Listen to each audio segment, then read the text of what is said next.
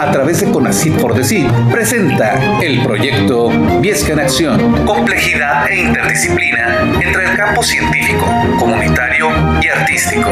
El desarrollo comunitario sustentable para la divulgación de la ciencia y la cultura desde la equidad de género. Dirigido por el Centro de Investigaciones y Jardín Etnobiológico del Semidesierto de Viesca, en conjunto con la Facultad de Ciencias Políticas y Sociales de la Universidad Autónoma de Coahuila. ¡Comenzamos!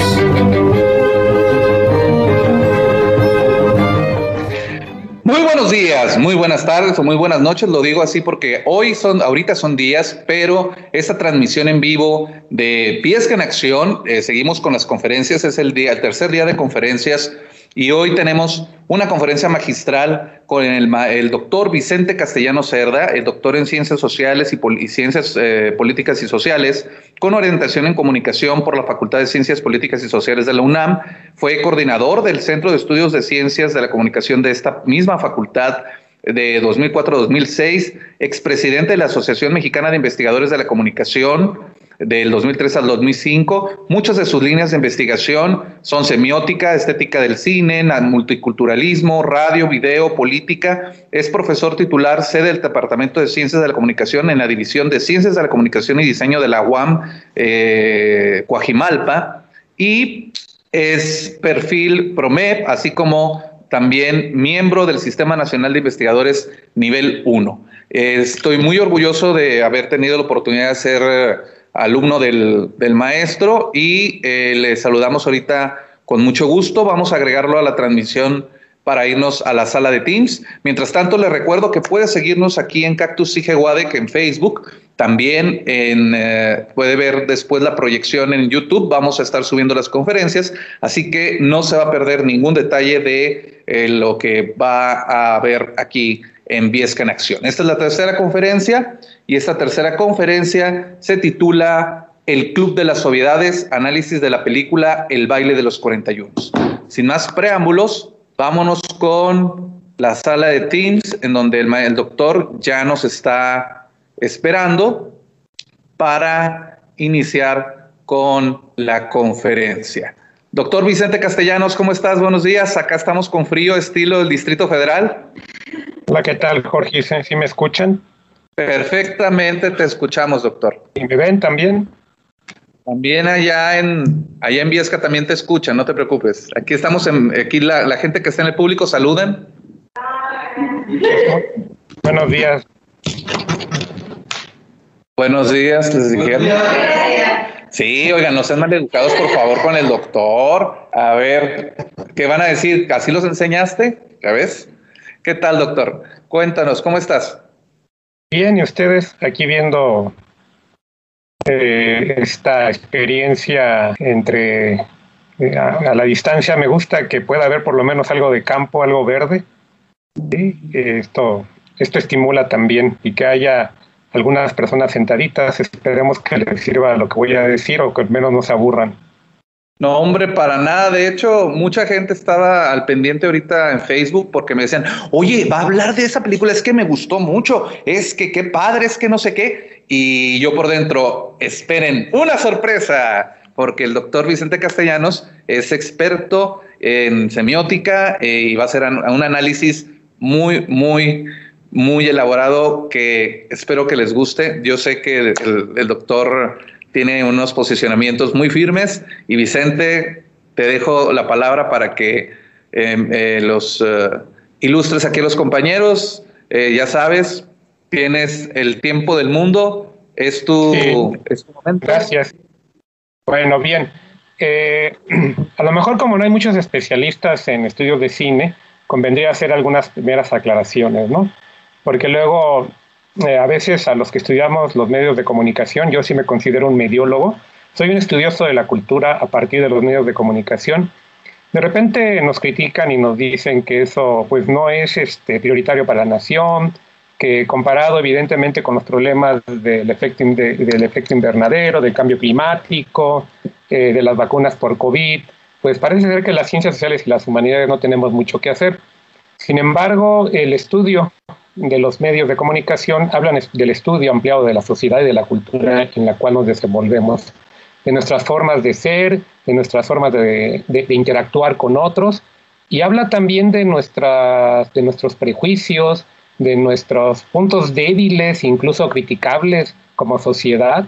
Eh, yo no creo en la frase del pueblo sabio, yo no pienso que el pueblo sabio, el pueblo es sabio cuando es este, cuando conoce, cuando sabe, pero cuando es ignorante, pues es un pueblo ignorante, hay que reconocerlo, ¿no? y bueno, la universidad cumple ese papel, esa función es fundamental, que es quitarnos la ignorancia. Eso es fundamental. Eh, en el área en la que estemos es quitarnos la ignorancia. Y una, una, una manera amable, agradable, prácticamente a disposición de todos de estudiar en el mundo, que, de, estudiar el mundo en el cual vivimos, es a partir de los medios de sus mensajes. Eh, pongo esta dimensión porque a veces este, dicen, bueno, esto para mí, ¿para qué me sirve o por qué, no? Pero también si nosotros consideramos que el cine forma parte indisoluble, indisoluble de nuestra identidad personal, de nuestras experiencias, de nuestras charlas, eh, principalmente aquellos que han visto cine, eh, digamos, en las ciudades. El cine es una experiencia citadina, es una experiencia eh, clase mediera fundamentalmente, hay que reconocerlo. no todo el mundo tiene acceso a las películas, pero también en América Latina el cine ha tenido su parte importante de carácter revolucionario y de educación, eh, que es el de la, que es como, como, como, en este, como ocurrió en Cuba, sí, o como ha ocurrido en muchos otros países donde el cine es el gran eje de, de, la transformación cultural. Eh, la, en México tenemos una tradición muy importante de producción de películas, sí, somos un referente en América Latina, producimos muchas películas, eh, los mexicanos, ustedes lo, han visto tan solo, han invadido este, Estados Unidos y la industria más poderosa y, más global que puede existir, que es la de Hollywood, y ahí están presentes, ¿no? Eh, lo que eh, esto, esto hago este preámbulo precisamente porque cuando lo que voy a hacer ahora no es una charla de, de, de apreciación cinematográfica, sino una charla teórica analítica y en ese sentido voy a intentar más explícito porque tiene una carga de conceptos y de, y de reflexiones que a veces no pueden ser tan fáciles, ¿no? Y todo para hablar exactamente de esto que sí todo el mundo entiende, de un juego de obviedades. Lo de entre lo fílmico y lo profílmico, pues quítenlo porque eso es lo que voy a tener que explicar, ¿sí? Eh, obviamente la ponencia tiene un, tiene un nombre este, más atractivo, ¿sí? Que es este, ¿no? Un club de obviedades, ¿no? Eh, y ahorita voy a decir por qué, de dónde saco, de dónde saco lo de lo obvio. y aquí pongo la ficha técnica. El baile de los 41 es una película mexicana dirigida por David Pablos, que tiene un antecedente con una muy buena película que es Las Elegidas, una película muy dura de, otra realidad, y del guion de Mónica Revilla. Y también casi nunca pongo quién es la guionista o el guionista. En este caso sí me pareció importante ponerlo, porque creo que contribuye bastante el guion a, esto que son las obviedades. Bien, todo el mundo entendemos la palabra obviedad, eso no hay ningún problema. Eh, existe un autor en comunicación en semiótica, más bien en semiótica, que tuvo una muerte se llamó este, Roland Barthes. Eh,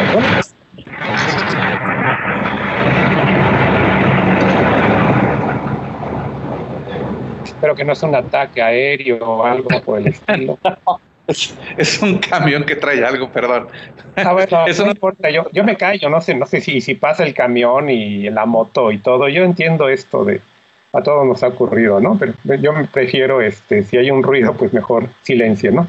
Bueno, este autor eh, de origen francés hablaba de que cuando uno se expone a una película, él sí hablaba en este en caso de una película, pero yo diría incluso en cualquier situación de arte, o incluso en cualquier situación mediática, uno se puede quedar con varios significados. Están los significados, eh, como los, significados netamente que transmiten información, es decir, vemos una película que trata de unos hombres, que trata de una pareja, que trata de una época, eh, todo el mundo comprendemos eso, eso no tiene ningún problema, ese es el nivel básico de la información. Luego hay otro que es el nivel de los simbolismos culturales, ¿no?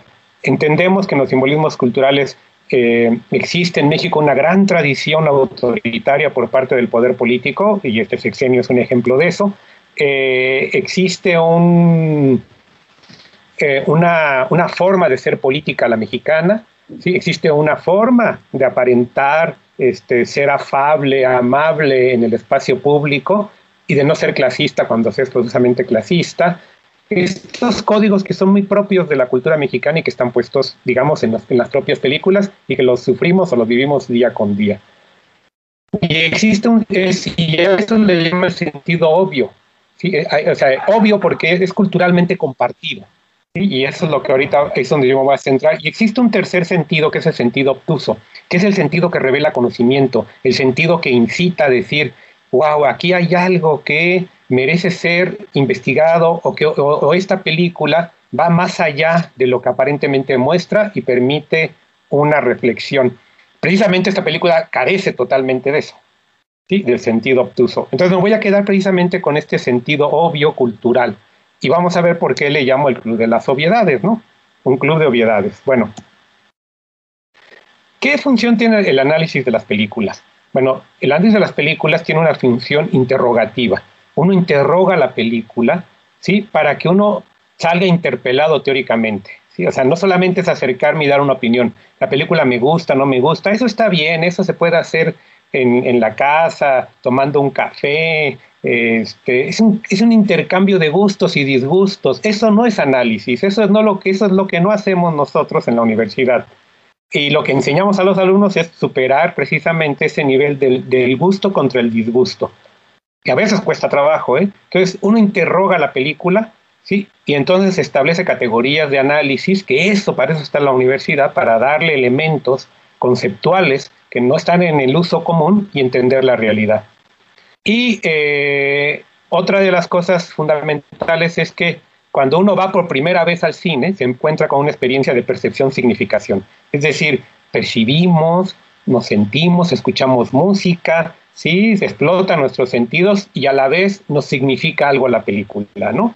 pero el análisis resignifica esa propia experiencia. ¿sí? O sea, la pone otra vez en un, en, un nivel diferente. Yo aquí la voz del analista. Es decir, esto ya es parte del carácter eh, Nosotros investigamos, todas nuestras afirmaciones que tienen este fundamento teórico y estos procesos de análisis eh, se ponen a discusión con otras personas. Y esta es una manera de ponerla a discusión con otras personas. No, no una discusión otra vez, insisto, en me gusta, no me gusta, esa es otra dimensión, la, dimensión conceptual. Entonces, vamos a ver esto.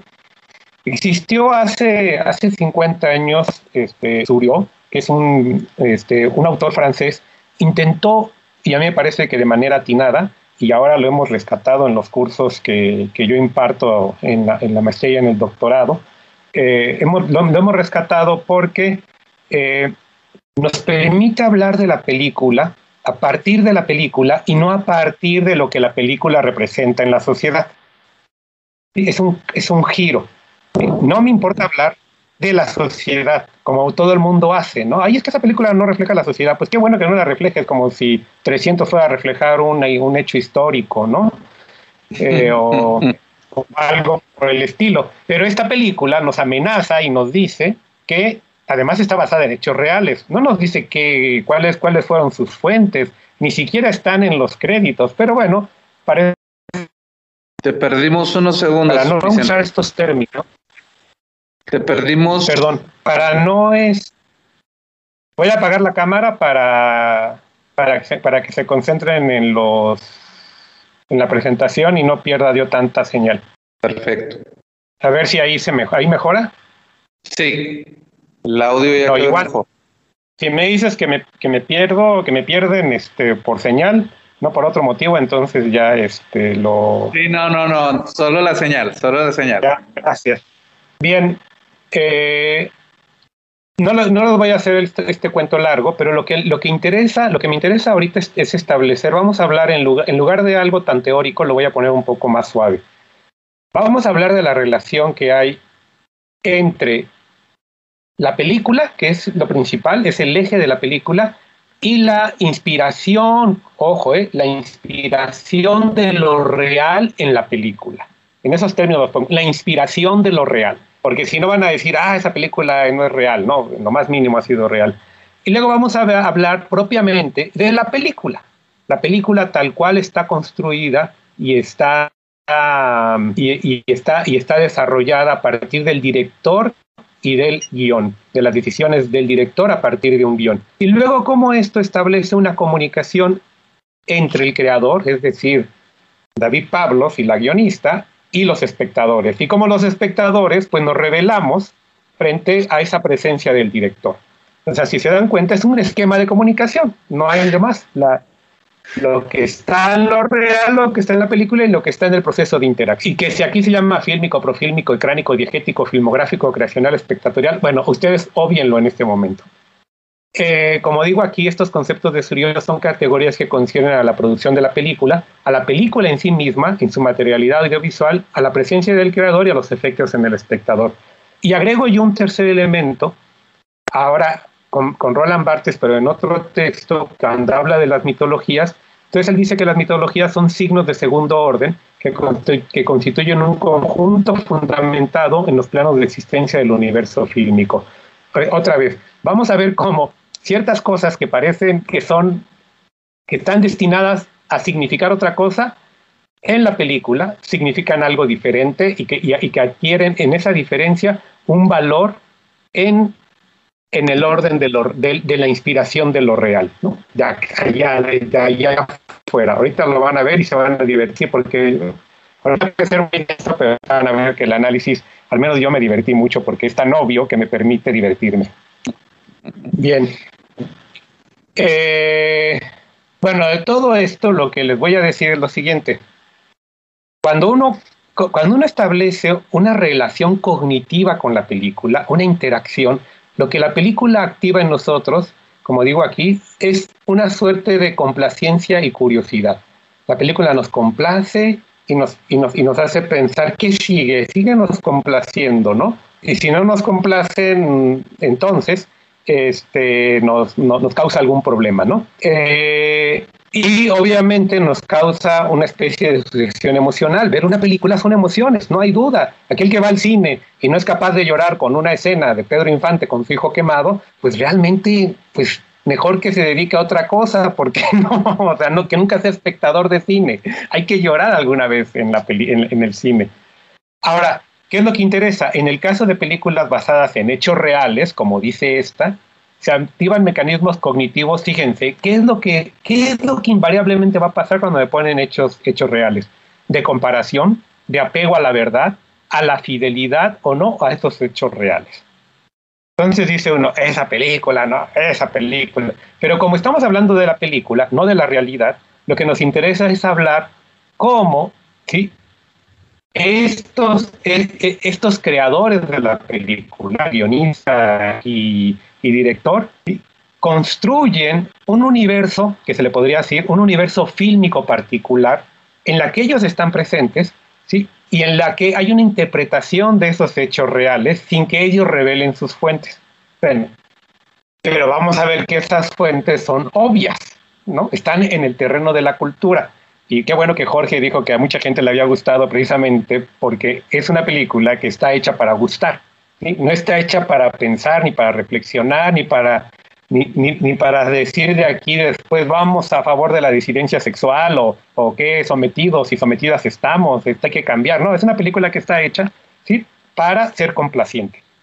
Bien, eh, todos estos son los, los campos que ya les expliqué que no los van a decir. Y esto es como más o menos un esquema donde estaría la relación entre, entre los creadores y el espectador la relación de lo real con lo que está puesto en pantalla, el modo en que está puesto en pantalla, incluyendo la narración y otros recursos propiamente cinematográficos que ahora los vamos a ver, los mitos que tienen, y todo esto constituye un campo, un universo fabuloso de obviedades. Otra vez, las obviedades en términos de aquellos significados culturales que son accesibles y son fáciles para todos y para todas y que no me representan ningún reto. este, eh, Jorge Ayala Blanco decía que cuando uno veía las películas del santo, gustaban tanto al pueblo mexicano porque eran las únicas películas con que ningún espectador se podía sentir tonto. Son las películas que, que, te hace, que te obliga siempre a sentirte bien, inteligente. O sea, claro que hay películas así. Hay directores chocantes que nunca te permiten eso y uno se, se espera. Pero bueno, este no es tanto para sentirse tonto, sino para identificar las obviedades. Y aquí voy entonces a la historia. ahora sí, los famosos usadas, ¿no? Este, cuando el baile de los 41, lo, ahí este, los divide todos bigotones y todas bigotonas, o como le queramos llamar. Recuerden que en esa época el lenguaje inclusivo no existía, así que no, este, no hay ofensa al respecto porque estamos hablando de la historia. Y bueno, Monsiváis retrata muy bien, ¿sí? Y establece, ¿sí? En un, en, un más bien en varios, en varios textos ya publicados, pero que se, que se aglutinan en un libro que, que, se titula Que se abra esa puerta, ¿sí? aglutina esta serie de reflexiones que él hace sobre eh, la cuestión de la diversidad sexual en el país. Y esto está puesto en la película. Entonces vamos primero al terreno de lo afílmico, que es el terreno del terreno de la inspiración de lo real. Y van a ver cómo en la película está reflejado esa obviedad. Entonces, lo, lo que ustedes llegaron a ver en la en la este en, la, en el tráiler pues es que sí, evidentemente, como dice este aquí están los maricones muy chulos y coquetones, ¿sí? Ahí totalmente, chulos y coquetones, ¿no? Pero hace una acotación que me parece importante, porque forma parte de eso de las apariencias, de la moral pública, de la moral familiar, ¿no? Dice el machismo, la religión católica y la moral pública de ricos y pobres, conste, de ricos y pobres, porque arriba y abajo es lo mismo, coinciden que es mejor no hablar de aquello que no se quiere que exista. Por lo tanto, no existe. ¿No? Imagínense cuántas veces uno tenía comezón en ciertas partes del cuerpo y la mamá decía no se rasquen ahí. Porque decirlo ah, produce que exista, que exista, que, que se que, que, existe, que exista el genital. No, ni eso puede existir. Ahora recuerden, ustedes vayan y, vayan al diccionario, yo los invito para que eso también sea interactivo, y busquen el, el pecado nefando. ¿Qué quiere decir nefando? Y van a ver cómo aquí está puesto, ¿no? el pecado nefando. Sin embargo, frente a esta moral pública, la astucia del pueblo mexicano, la hipocresía del pueblo mexicano, aparece el rumor. Entonces, lo que, lo, que, sabe de, lo, que se sabe de estos chulos y coquetones en el porfiriato, dice Monsiváis, son sus fiestas exclusivas, su transvestismo, rifa de jóvenes hermosos, y si sobreviene la desgracia pública, como a ellos, que es decir, que los cachen, barré la calle hacia el tren que los llevará a Yucatán. Todo esto está puesto en la película, esos son los hechos reales, ¿no? Ahora, también dice, dice Monsiváis muy atinadamente, el escándalo en el baile de los 41 se inaugura la homosexualidad en México. Claro, si no se hablaba antes de nada, de repente aparecen estos y hay que hablar de eso. Por fin existe, Pero eso en la película no está puesto. Esa dimensión política, esa dimensión de cambio cultural, ¿no? aunque sea todavía un cambio cultural en ciernes, no aparece, ¿no? simplemente aparece el dato de que está puesto ahí. Entonces, ¿qué dice este? Y aquí, aquí es donde viene la explicación por qué el número 41 en los, en los mexicanos, sobre todo los mexicanos masculinos, les es tan peligroso, ¿no? La realidad es tan resonante que durante casi un siglo, un número, el 41, es anuncio de incriminaciones y choteos. Y si en cualquier circunstancia el número le toca a alguien del sexo masculino, este exclamará con el infantilismo previsible. Safo, a mí no me involucren en medio de las risotadas. Más de un siglo viviendo esto. Vean la importancia. el número 41 está el mexicano como la tortilla o el mezcal. Entonces, claro, si un anuncio, vamos, vamos a ver la película del baile los 41 para nadie es ajeno y, despierta el gran morbo, del, el, gran morbo popular, ¿no? Sí, vamos, tenemos que ir a ver. Bueno, eh, ¿qué, qué, es lo que, ¿qué es lo que no está en la película, por ejemplo? Porque no conviene que esté. Una cosa es que realmente no se conoce qué sucedió en esa singular y singular sería realmente fue tan singular o esto ya era algo porque no hay los archivos incluso policíacos están desaparecidos. Recuerden, no existe lo que no, se documenta y lo que no se nombra. ¿sí? Eh, corre el rumor, obviamente, otra vez el rumor, de la vida secreta y escandalosa del yerno del dictador Porfirio Díaz, don Ignacio de la Torre, protagonista de esta película. Y hay algo fundamental aquí en la película. Como ustedes vieron, los maricones este, eh, muy coquetones, ¿sí? pero estos maricones eh, no es, solamente forman parte de una de las subespecies que la cultura popular había, había ya clasificado. No, es el maricón de sociedad. El joto de tortería no aparece. ¿no? Entonces todos son... Y hay un antecedente literario por, por las descripciones que hace Eduardo A. Castrejón son muy similares a cómo, a cómo construye visualmente la película, pero que no está mencionado. Y esta es una, una novela que se llama Los 41, eh, en la que, de 1906, en la que este, hay una descripción muy similar de ese transvestismo, de esa rifa de jóvenes, etcétera, etcétera. Claro, pero con una acotación. La novela crítico-social, conste, no lo vayan a confundir, porque cualquiera que habla de esto ¿sí? Puede ser sospechosamente como esos. Bueno, y aquí están las novedades entre el campo de lo real y el campo de la película, ¿no? Ahí están los maricones, ahí está el baile del 41 que inaugura la homosexualidad en México, ahí están los rumores y las ficciones. Este es el primer, el primer campo de obviedades de la película y hasta aquí parecería que no hay mucho problema. El problema es que no hay más, no hay disidencia, no hay contrarréplicas. ¿sí? ¿Qué es lo que nos vamos a encontrar? Lo que nos vamos a encontrar en lugar de un guion digamos, que, este, que actualice el debate, ¿no? Lo que encontramos es un guion, ¿sí? Que, tiene, que va a tener su fundamento en las obviedades en la acción cinematográfica. Y vamos a ver cuál es demasiado condescendiente con la gente. Primeras, ahora sí, lo que ocurre en la película, ¿no? Vamos a ver las obviedades de lo que ocurre en la película. Una, la selección musical de la banda sonora. Obviamente tiene que ser exquisita porque estamos hablando de esos maricones de sociedad que son exquisitos. Entonces, Schubert, Mozart, Vicejo, Ventino Rosa, Felipe Villanueva y otros. Y hay un leitmotiv musical, ¿sí? Que es la banera. Y aquí, aunque no está traducida, no, no está cantada, esta famosa canción que se escuchó también en el, en el tráiler, ¿sí? Este, parece ser que resume el, el, la orientación hacia dónde la guionista quiere llevar la película. El amor es un pájaro rebelde que nadie puede enjaular. Y es malo llamarlo si él prefiere rehusarse. Pero esto es la primera parte. El amor es un pájaro rebelde que nadie puede enjaular. Eh, ahora, yo les pregunto, entonces, si no es, eh, si no hay una dimensión, digamos, de, tratamiento eh, comprometido con la película, ¿cuál es el recurso? pues evidentemente el recurso va a ser los recursos telenoveleros. ¿sí? Porfirio Díaz diciendo de eso se habla. ¿sí?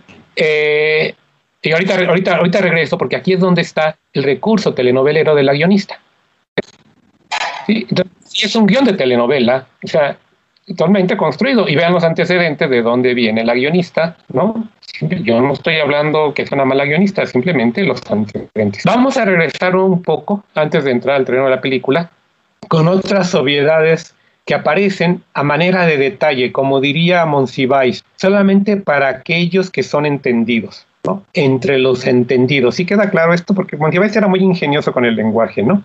Entonces, ¿qué es lo que tenemos? Algo que es muy obvio, las inflexiones y ritmo del habla gay, ¿no? De repente estos grandes machos, ¿no? Con poder, cuando ya se encuentran en su club, wow, se desatan, ¿no? Se deschongan, como diría, ¿no? Y todos son amanerados, todos son expresiones femeninas, etcétera, ¿no? Y esa es otra obviedad. Los otros son los diálogos de profunda complicidad existencial. Es decir, aunque todos se divierten cuando están entre ellos, todos sufren cuando no están entre ellos. Entonces hay una complicidad de existencia, pero sin embargo hay códigos que, en que entre, entre entendidos se conocen y entonces aparecen también como una obviedad en los diálogos de la película. Por ejemplo, muy al inicio, le dice, eh, digamos, el líder de este club, le dice al yerno del, del dictador, este, me llegaron unos puros que hay que probar. Bueno, digo, más, este, más corriente no puede ser, ¿no? O sea, le hubieran buscado un poco más ahí, ¿no? eh, toda, todo, todo, toda esta parte del gran amor que nadie se atreve a decir su nombre, ¿no? Este, Oscar Wilde, ¿no? Y, pero ahí está presente el amor que nadie de, este, eh, se atreve a decir su nombre. La oída, ¿no? En un diálogo, uno de ellos al otro le dice, el tren sale al anochecer, vamos a oír, wow. Y esto está unido con la siguiente de la familia entre, entre más lejos mejor. Es un hecho sociológico, ¿no? En México y en otros países este, eh, la disidencia sexual no se puede ejercer en, el lugar donde se vive. Entonces, generalmente se huye del lugar donde se vive, sobre todo si es un pueblo o una ciudad pequeña. ¿no?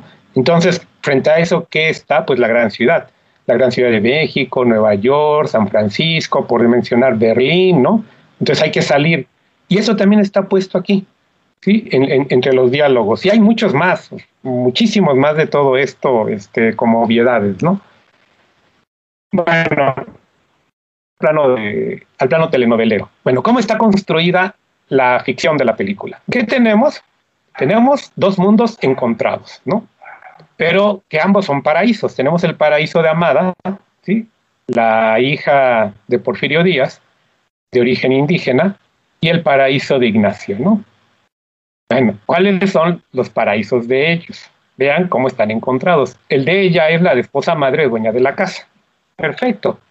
La, el paraíso de él es esposa ausente, dueño del espacio público. Sí, es un hombre de poder y es una mujer de casa. ¿Qué los une a los dos? Sus infiernos. Sí, ¿no? Esta estructura es elementalmente telenovelera, básica, por eso digo que es obvia, ¿no? Y es muy accesible para el gran público. Todo el mundo nos quedamos conformes con esa, pero hay tiene otros detalles donde uno ya no puede permitirse tanta obviedad, ¿no? Ahorita los vamos a ver. Viesca en Acción hace una pausa para continuar con las actividades de la comunidad de artes, humanidades, ciencia y tecnología universitaria al servicio de la sociedad. Cactus Sige, mantente con nosotros.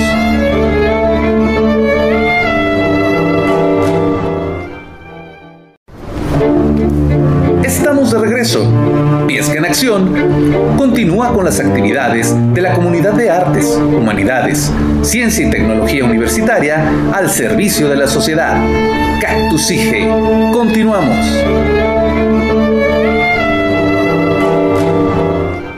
Y aquí es donde hay ejemplos, ¿no? El mundo Claro, eh, hay una especie de, sugerencia racista aquí, ¿no? La, la, única morena, ¿no? Alrededor de mujeres blancas que las que las que, la envidian, ¿no?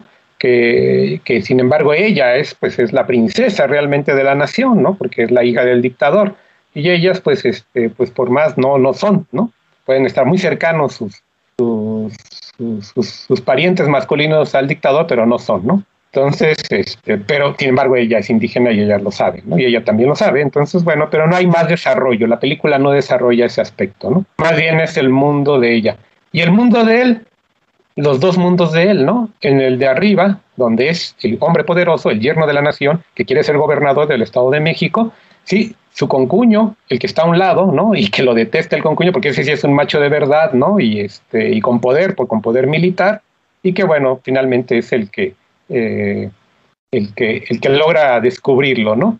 Eh, la, aparente mujer pasiva, pero en la película lo, van a, lo, lo, pueden ver y obviamente pues el gran mandamás de la nación, ¿no?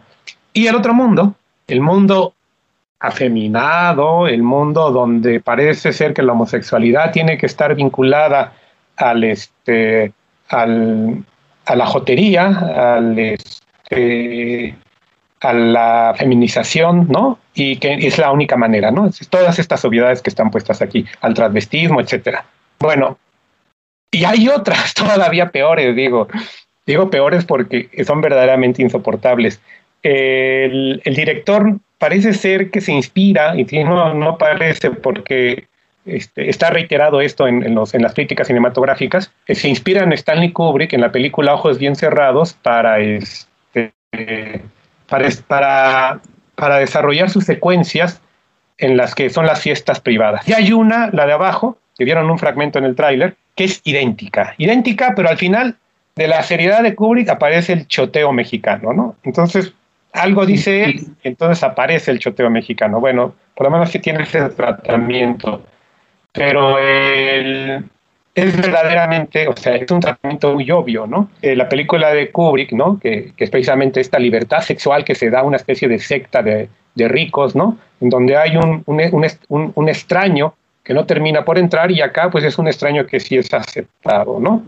Y entonces ya conforman los ahora 42, ¿no? Como dice el líder del grupo. Bien. Eh,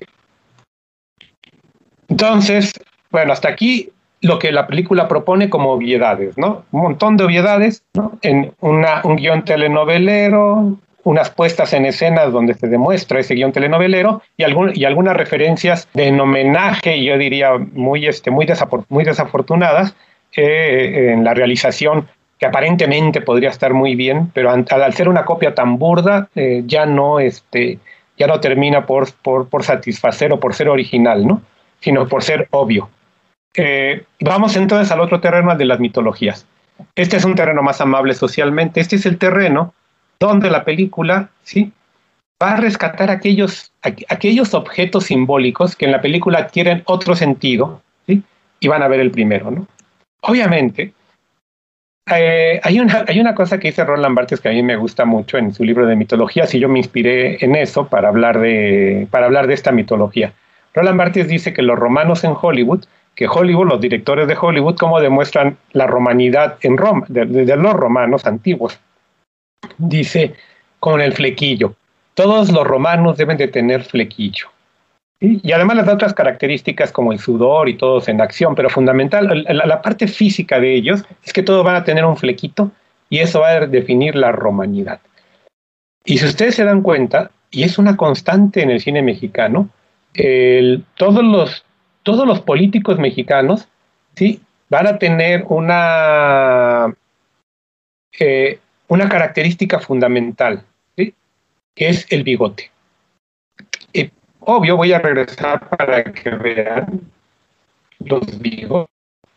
¿Quién va a ser el verdadero bigotón? O sea, nadie puede tener el bigote del dictador, ¿no? En cuanto uno lo ve aparecer, dice uno, este es Díaz, no hay de otra, aunque no nos hayan dicho nada, aunque no sepamos su parecido, aunque no lo conozcamos, decimos, por el tamaño del bigote, este es Díaz.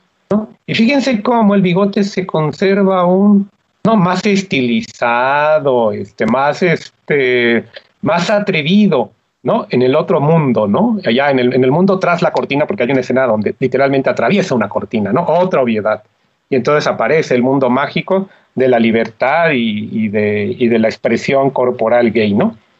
Entonces, vean, por eso quise poner aquí una imagen del gran bigote, ¿no? Eh, y ustedes pueden ver a lo largo de la historia mexicana, casi todos los políticos mexicanos van a estar retratados con el bigote como los romanos en el cine, con el flequillo.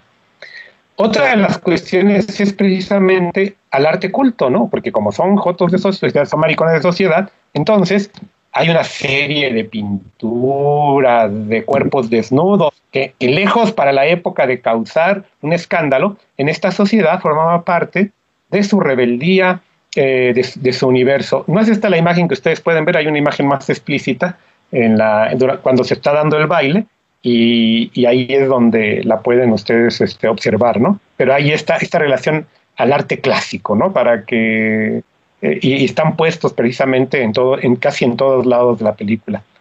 Y evidentemente cuando ya por fin cachan, o sea, está en el infierno total, el pobrecito del, del yerno ya no, está medio, está salvado, pero, pero está aislado, ¿no? podían dejar de poner la imagen del santo, del que se conoce como el santo gay, que es San San Sebastián, ¿no? Tiene toda una historia, porque no se la voy a contar por aquí, pero lo ven a lo largo, monumental, en una pintura San Sebastián. Hay muchas versiones. Esta no es, esta no es la versión en la que está en la película, es otra, pero, pero, pero es casi, casi, son reconocibles todos como sabemos quiénes son los San Sebastianes. Y, este, y obviamente lo pone cuando él está sufriendo, ¿no? Porque San Sebastián precisamente lo que hizo fue sufrir. Y entonces, pues otra obviedad, ¿no? Otra obviedad y mito. Ahora, ya para terminar, ustedes creían que se acababan las obviedades, siempre quise, quise, dejar dos, una de carácter netamente cinematográfico y una de carácter social, muy a la idea de la telenovela mexicana. ¿sí?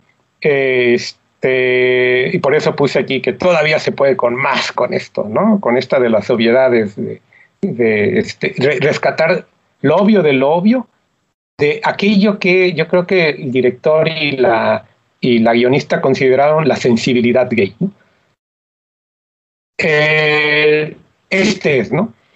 Cuando uno espera el momento culminante de la película que dura menos de dos minutos, que es el famoso baile, pues evidentemente tenía que rescatar el baile con un recurso netamente cinematográfico. Y ese recurso netamente cinematográfico es que cuando los, los pocos minutos que vemos el baile, ¿sí? todo es en cámara lenta. Y por favor, eso cursi a decir basta, ¿no? O sea, todos, todos gozando su libertad, gozando el baile anual, ¿no? El, el, bueno, y además el baile final, incluso para ellos, muchos murieron después de esto, ¿no? Como, como dato histórico. Eh, el, ese gran, claro, dice Monsiváis, realmente los que murieron fueron los, fueron los jotos de tortería que estaban ahí, cosa que no está retratada en los, en los, en, porque eso, eso le quita la parte telenovelera a la película, ¿no? poner a pobres junto a los ricos y que solamente, no, entonces no, no se trata de hablar de desigualdades sociales, se trata de hablar del baile, ¿no? Y de ese club, este, muy en la imaginación de la guionista, que, que es este, ¿no? Entonces, ya, cuando yo vi la cámara lenta dije yo, wow, ya, esto sí de plano es para analizarse. Esta película merece, esta novia, que además merece analizarse plano por plano, ¿no? Y conste que estoy haciendo, estoy quitando muchas cosas que están puestas en la película, pero ya cuando esté la ponencia escrita, este, van a aparecer todas esas y yo creo que van a salir como unas 30, 40 cuartillas de análisis. Y ahí viene una, con esa sí remato porque es verdaderamente hay del universo más obvio de la construcción de este país a partir de la telenovela mexicana y del melodrama y de la insistencia. Amanda tiene una característica. Yo dije, puedo hacer el análisis desde la perspectiva de Amanda, porque Amanda es, la que contrapuntea el mundo secreto y el mundo de poder del, marido. Eh, y la que además lo descubre y además lo perdona, le permite, o sea, dice tú, bueno, ya que no me vas a amar, por lo menos finge y sé el padre de mis hijos, pero pues él este, parece ser que no tiene muchas ganas de hacerlo y lo único que quiere es este, fingir que es el marido y, ya, ¿no? Entonces ella insiste, insiste, insiste. Entonces una mujer que insiste en la familia, porque además el padre dictador, con todo el poder que tiene, le insiste que tenga los hijos, o sea, no le puede salir mal el, el yerno, ¿no? Imagínense, salió malito el yerno. Bueno, una cosa malito, enfermito, pero salió peor todavía el yerno, bueno van a ver esta secuencia. Entonces ella astutamente ¿no? llena su espacio vacío de maternidad. Adivinen con qué. Vean un poco de suspenso. Adivinen con qué llena su espacio de maternidad, para que vean la obviedad. Y aquí les va, o sea, aquí, aquí se volaron la barda, ¿eh? Aquí les va para que ustedes lo, lo miren.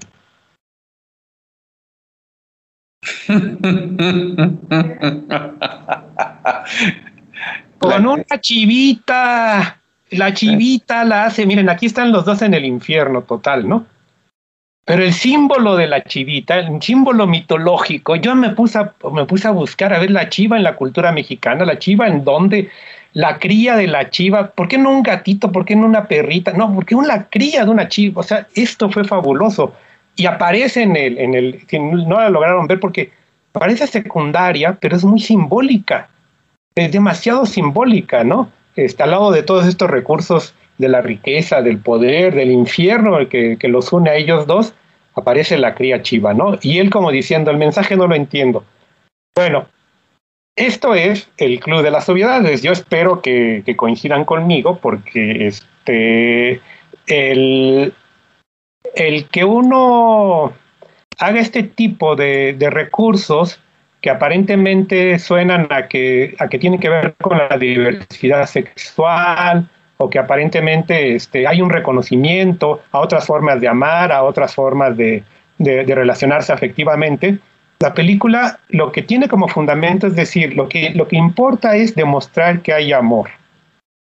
Y el amor se da hasta en la milpa, ¿no? O sea, no importa dónde se da el amor, el amor se da en cualquier lado. Y este, y bueno, pero dice uno, ¿en serio? ¿En serio les gusta la película? Teniendo tan obvia. Bueno, yo no me voy a meter en sus gustos.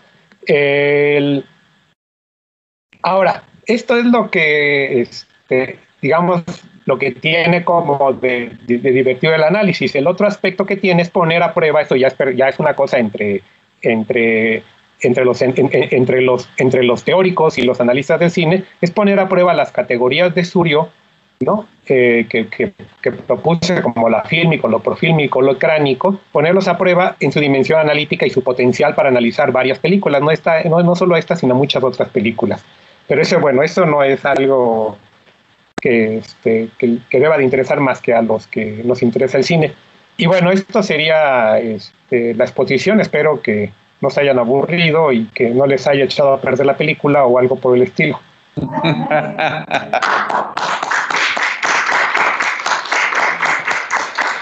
Doctor Vicente Castellanos, te agradecemos enormemente tu, plática, tu conferencia. Realmente no le eches a perder a nadie la película, al contrario, nos haces ver dimensiones que pasan inadvertidas para muchos de nosotros que no somos expertos en el tema del cine y mucho menos en las eh, simbologías que, que, fíjate, la chivita no la había visto.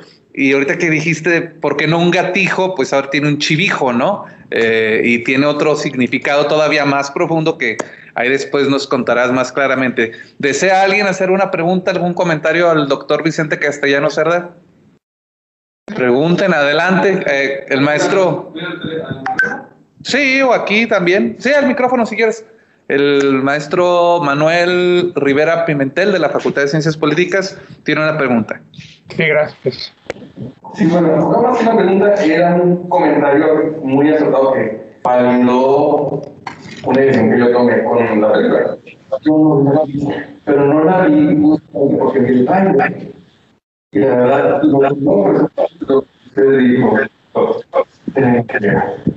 Absolutamente no Desde la misma fotografía se le veía. Él dice que no escuchan.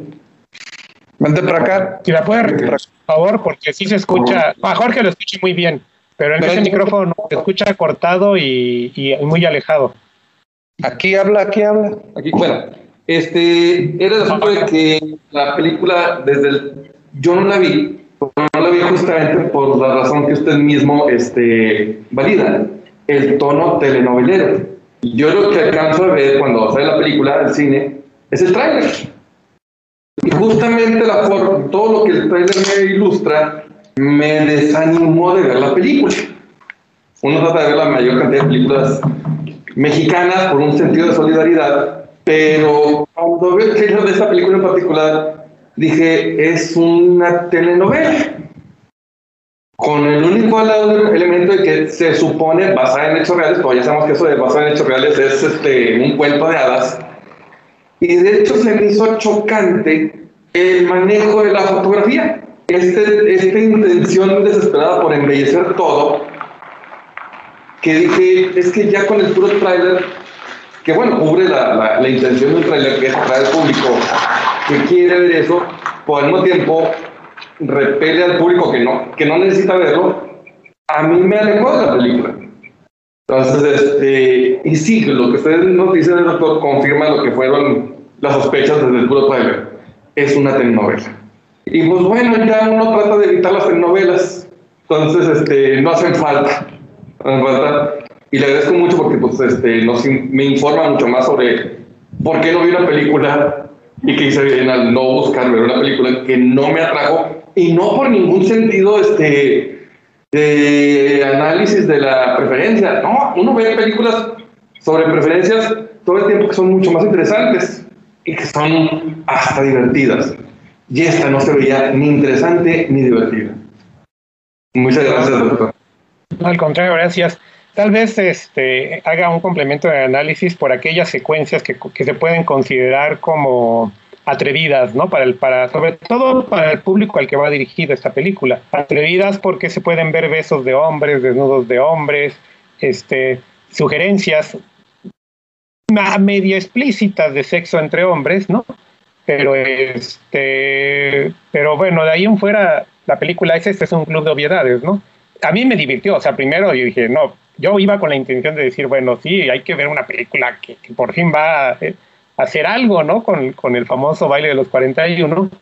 Pero luego dije, bueno, no, no es lo que yo esperaba, pero el análisis me... Hasta, yo, hasta luego me ponía yo a platicar con mis colegas ¿Qué tanto analizar películas? Siempre analizamos películas que nos gustan y poco analizamos las películas que no nos gustan. Entonces, este, esta no es una película que, es, decir, me gusta ahora porque la puedo analizar. Eh, y, porque me, y porque me permite jugar con una serie de elementos teóricos que, que, le dan una, ahora sí una dimensión de análisis a la película, ¿no? Y superan algo mi opinión del me gusta o me disgusta. Hay una, bueno, no sé si puedo hacerse el comentario todavía. Sí, sí, adelante. Además hay una cosa extra de, de, de verse sobrepasada la película. Vamos, hace 30 años esta película hubiera sido este innovadora, hubiera sido atrevida, hubiera sido este cautivante y motivo de, de mucha más promoción. Pero esta película está entrando de una manera muy tímida en un momento en que la producción televisiva la sobrepasa. Ahora, claro, no la, no la, no la producción televisiva mexicana. Este, usted mencionaba, ¿no? Hay este, escenas donde se ve los besos, las caricias, los, este... Sí, pero por ejemplo, el año pasado, HBO produce una serie de televisión que se llama El Condado de Lovecraft, donde no vemos una caricia ni vemos besos, vemos un agarrón duro en serio y con un puro salivazo como medio de lubricación, así, de, derechito, en una escena que además agarra al público que no conocíamos bien la serie, este, sorprendente que, ah, caray, no, pues si quería saber cómo se ve eso, ahora ya lo sé. Entonces, este, sí, esta timidez de la película, por embellecer, se ve sobrepasada por la televisión. En un momento en que la televisión ya puede entrar totalmente, total y abiertamente al tema sin el menor tapujo. Muchas gracias, doctor. Sí, gracias. Gracias, por todo. Gracias, Manuel. Sergio Humberto Arevalo abrió su cámara con rostro de quiero preguntar algo. Eh, está en Saltillo, encargado de comunicación y de radio universidad. ¿Tienes alguna pregunta para el doctor?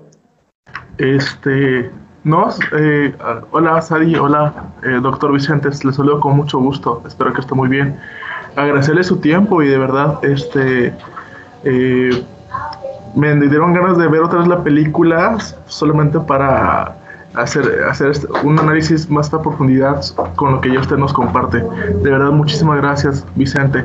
Siempre enriquecedor escucharte. Gracias, no, gracias a ti. lo que les quería comentar ahora es que seguramente ya que se ya que se va, ya que se va a escribir la historia no escrita de este de la diversidad sexual en México. Entonces seguramente luego habrá alguna película ahí por Torreón que hable sobre la vida de Salvador Novo, ¿no? Y, sus andanzas en la juventud. Ojalá que estén en las crónicas de Monsiváis. Así que sería muy interesante. Sí, la verdad sí sería no, y hay muchas, hay muchas historias por acá que serían muy interesantes, pero bueno, luego te, luego te comentaré en corto para que tengamos eh, contexto para hablar de ellas. Yo te iba a comentar, eh, porque ya sabes, yo experto en el cine no soy y no manejo tanto tampoco el, el tema de estos simbolismos, pero podemos hablar que el escarnio sí fue retratado al más puro estilo telenovelesco mexicano o al estilo de La Pasión de Cristo de este Mel Gibson? Mira, yo sobre la Pasión de Cristo hice un análisis hace tiempo y la verdad es que con toda la crítica que le hicieron, la Pasión está, está muy bien realizada, ¿eh? O sea, pero bueno, ahí se los dejo. Está publicada en un libro que, que editó Siglo XXI y este, precisamente en contra de todo lo que se decía, que era una mala película. Eh, pero bueno, el... No, yo creo que no, que está disminuido, o sea, disminuido el castigo, o sea, no, no, más allá de golpes en la pantalla y, imágenes que aparecen ahí, este, posteriores a la redada, no hay mucho más, ¿no? Eh, pero tampoco, claro, no era una intención, porque esto aleja a la, a la gente, ¿no? Eh, aunque hay, hay, que, hay que reconocer que toda, estas, toda esta serie de películas de muchas nacionalidades, que pretenden como aleccionar a la sociedad ese otro mundo, ese otro mundo que es ajeno, ese otro mundo que a veces se niega a uno que, que exista, que, que, entra pero con calzador, que entra sí, pero que sea este, en, en, la cuadra de enfrente, no en la mía, ¿no? O sea, todo esto creo que lo único que produce son, eh, son obras, son películas, muchas de ellas, eh, muy obvias, muy, muy condescendientes, ¿no? y no hablo del realismo ni nada por el estilo, hablo, hablo que son películas que tienen una carencia de, de compromiso. Eh, simplemente, pues, se nos ocurre ahora, como, se nos, como hay muchas otras películas, por ejemplo, hay un montón de carencias de películas carentes de compromiso real, con, por ejemplo, con el caso de los, este, de los, de los, de los 43 alumnos desaparecidos de Ayotzinapa, ¿no? Eh, y eso es lo que tal vez en lo personal me llega a molestar, ¿no? el que, el que la película no sea honesta, ¿no? Con, con, consigo misma ni con, y, entonces por lo tanto con el espectador, pero bueno, eso ya es un prejuicio mío. Creo que alguien levantó la mano. ¿Quién levantó la mano? Yo vi que Jessica levantó la mano aquí en el. Jessica, Jessica García, adelante. Sí. Hola, doctor. Pues muchas gracias, eh, primero por, darse el tiempo de estar aquí con nosotros.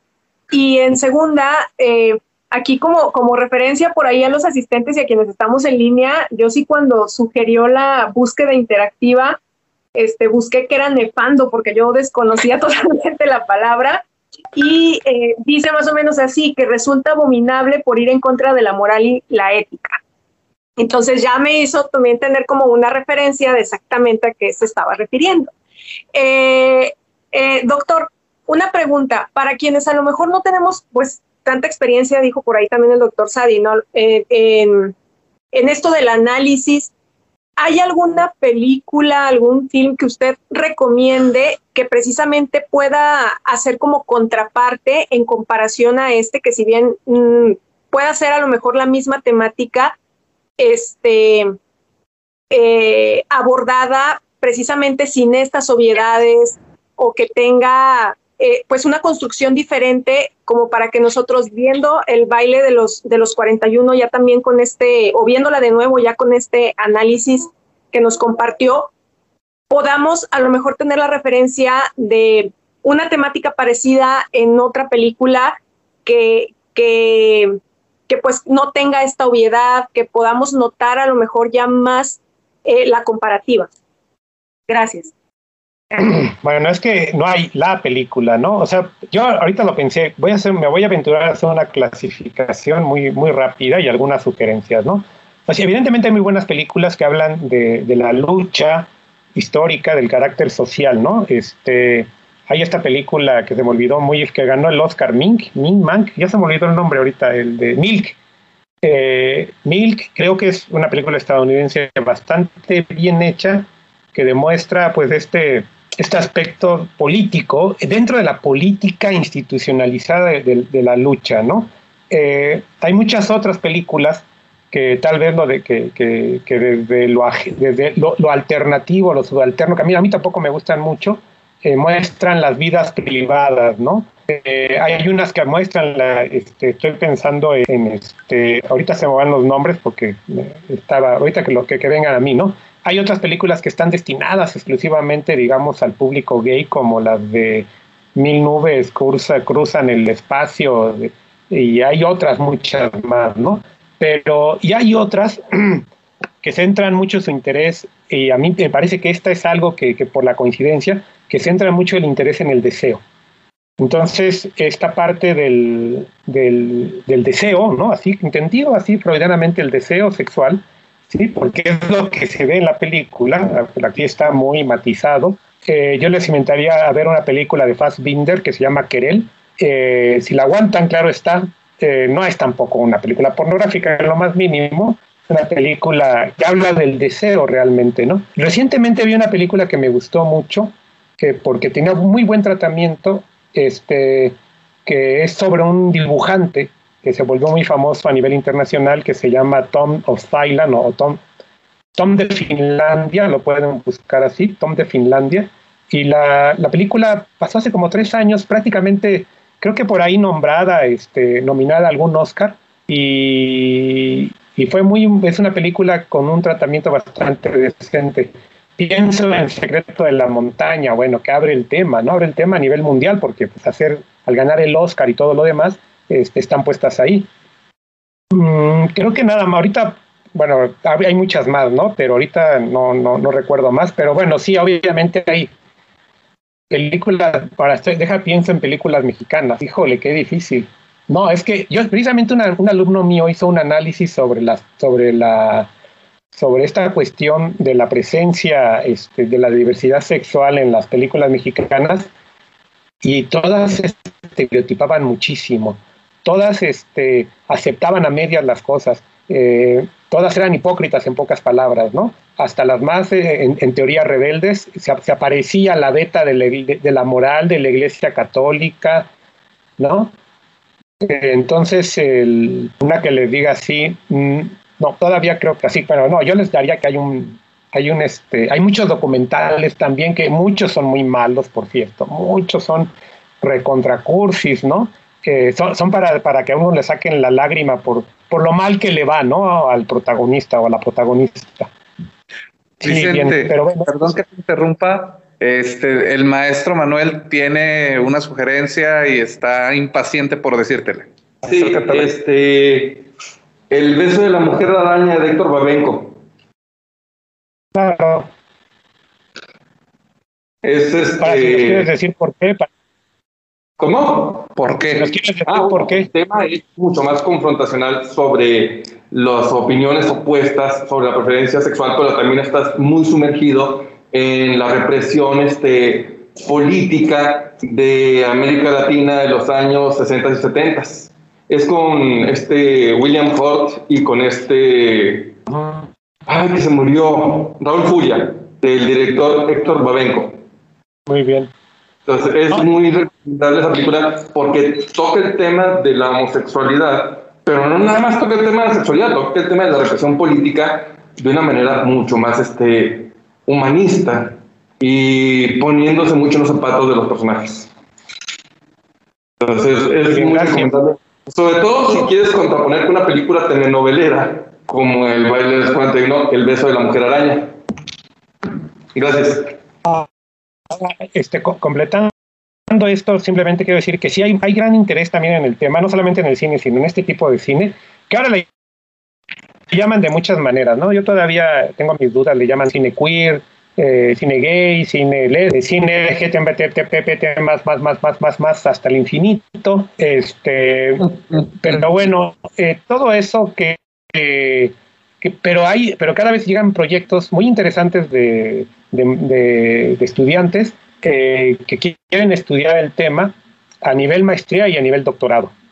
Entonces, el, claro que, y no, y no solamente con una perspectiva sociopolítica, también con perspectivas estéticas, con perspectivas de liberación incluso, con perspectivas de género, ¿no? O sea, sí es un, es un tema que aún como yo, yo, lo, yo, le, yo lo puse alguna vez en, un, en, una, este, en, una, en un artículo que escribí, le puse todavía ese, ese signo incómodo en la pantalla. ¿No? O sea, todavía hay cosas que incomodan mucho a la gente cuando los ve en la pantalla, ¿no? esas cosas, por eso le pongo ese signo, porque ese signo es una expresión cultural esa expresión cultural que incomoda, ¿no? Que, que, me causa cierto, este, no sé si voltear, no sé si regresar, este, no sé qué opinar, si voy con mi hijo, no sé si taparle los ojos, este, no sé si mirarlo, o sea, y, toser, ¿no? Cualquier cosa, ¿no? o de plano indicarme salirme, ¿no? Claro. Una incómoda perdón, pantalla.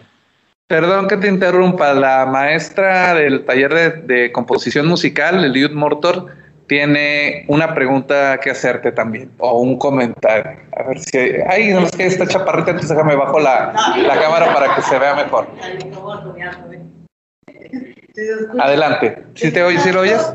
Eh, aparte de, de, ya lo, lo, que han estado comentando acerca de, del homosexualismo, yo lo que yo sí vi la película cuando recién salió y también me pareció muy preocupante la distorsión histórica que hacen de las cosas, porque muchas nuevas generaciones eh, van a llegar a ver este tipo de películas que, que distorsionan la, realidad histórica y se quedan nada más con esa información errónea o distorsionada y, y, lo toman como si fuera real porque mucha gente ahorita, como bien decía, el pueblo no es sabio, eh, sobre todo los chavos eh, se pueden quedar con, con, esta idea de que es literal porque pone basada en hechos reales, pero lo, lo basado en hechos reales es mínimo.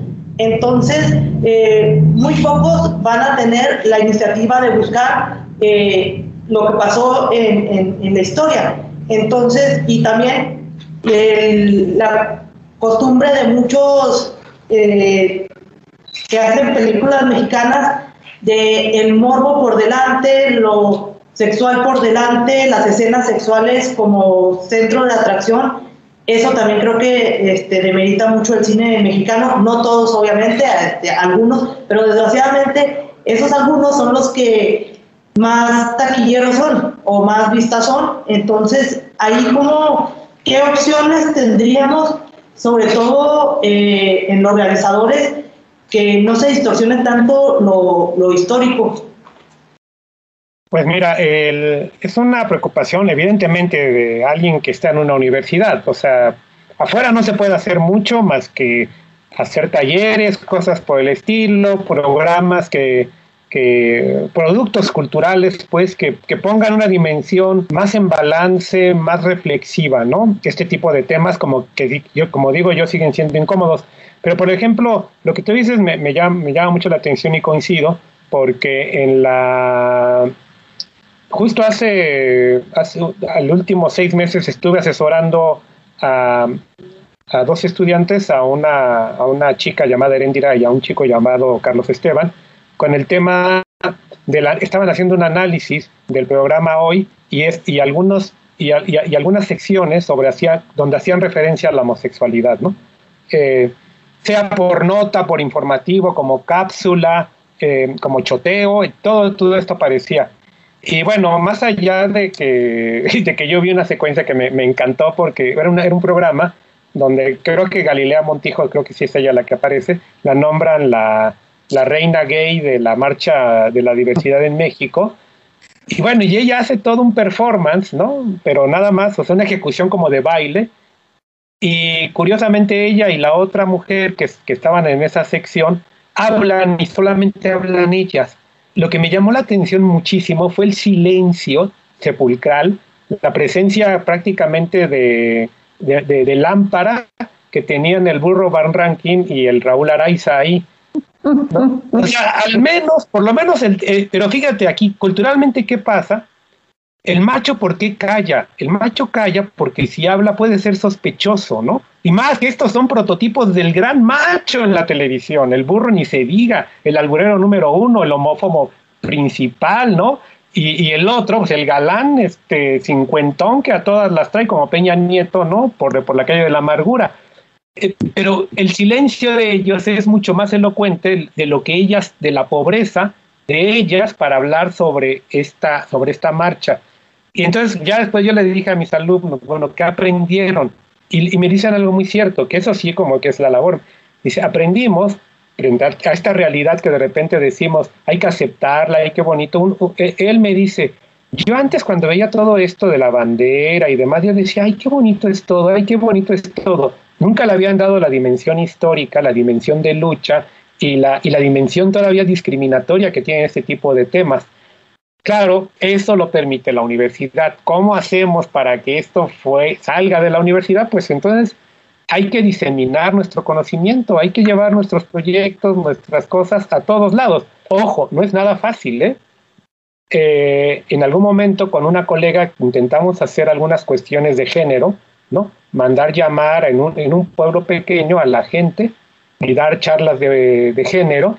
Eh, para empezar, ¿quién las iba a dejar ir? O sea, no, no, no, no, no crean que es este, que uno llega y educa así a la gente porque está deseosa de educar, ¿no? Uno se enfrenta a lo real, ¿no? A la violencia real y en estos temas todavía este, eh, hay mucho prejuicio, hay mucha cerrazón. Por eso les dije, el cine es, el cine es clase mediero, el cine es, este, es para los fifís clase media, como dice este AMLO, ¿no? Eh, pero, y para los citadinos. Pero sin embargo, ahí están las películas y las películas las ve cualquier persona, no solamente este, eh, los, los, citadinos, ¿no? Pero bueno, sí, el, la verdad es que es, complicado decir, pero yo creo que intentar esparcir, como se dice, el conocimiento, eso es lo que hay que hacer. ¿Qué, es, qué tanto logremos? Pues algo tenemos que lograr. Ok, muchas gracias, doctor. No, a ti, gracias. Bueno, doctor, pues este ha estado todo maravilloso. Este, como dijo, como digo en el programa de radio, simplemente maravilloso. Nos ha encantado tu, tu, eh, exposición, las respuestas que nos has dado.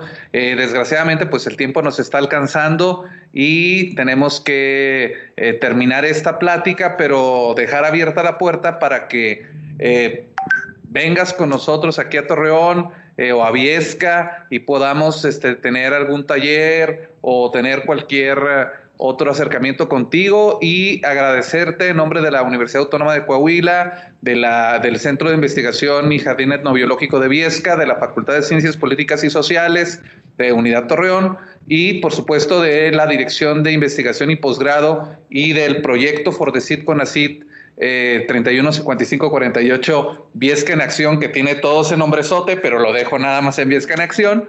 El, eh, tu conferencia, de la cual tenemos llegar, por supuesto, tu, eh, tu, a tiempo, tu comprobante de, expositor y decirte que estuvo muy interesante y que realmente es cuando uno puede darse cuenta de ese macho oculto que lleva uno a veces al ver cierto tipo de películas porque sí, son complacientes con el público que tiene ciertos estándares que espera ver en una película como Los 41 y de yo le llamaría así como te estabas diciendo que no está basada en hechos reales, está basada en leyendas reales, ¿no? En leyendas y en mitos y en muchas cosas que la gente se ha pasado de generación en generación y hace mucha, mucha falta pláticas como la tuya para discernir y abrir el, y construir nuevos conocimientos alrededor de estas eh, catástrofes, porque a final de cuentas, eh, sean ricos, sean pobres, eran seres humanos y se cometió una barbarie. Entonces, te agradezco mucho y ¿Algún mensaje que quieras enviarle a nuestro público antes de despedirnos?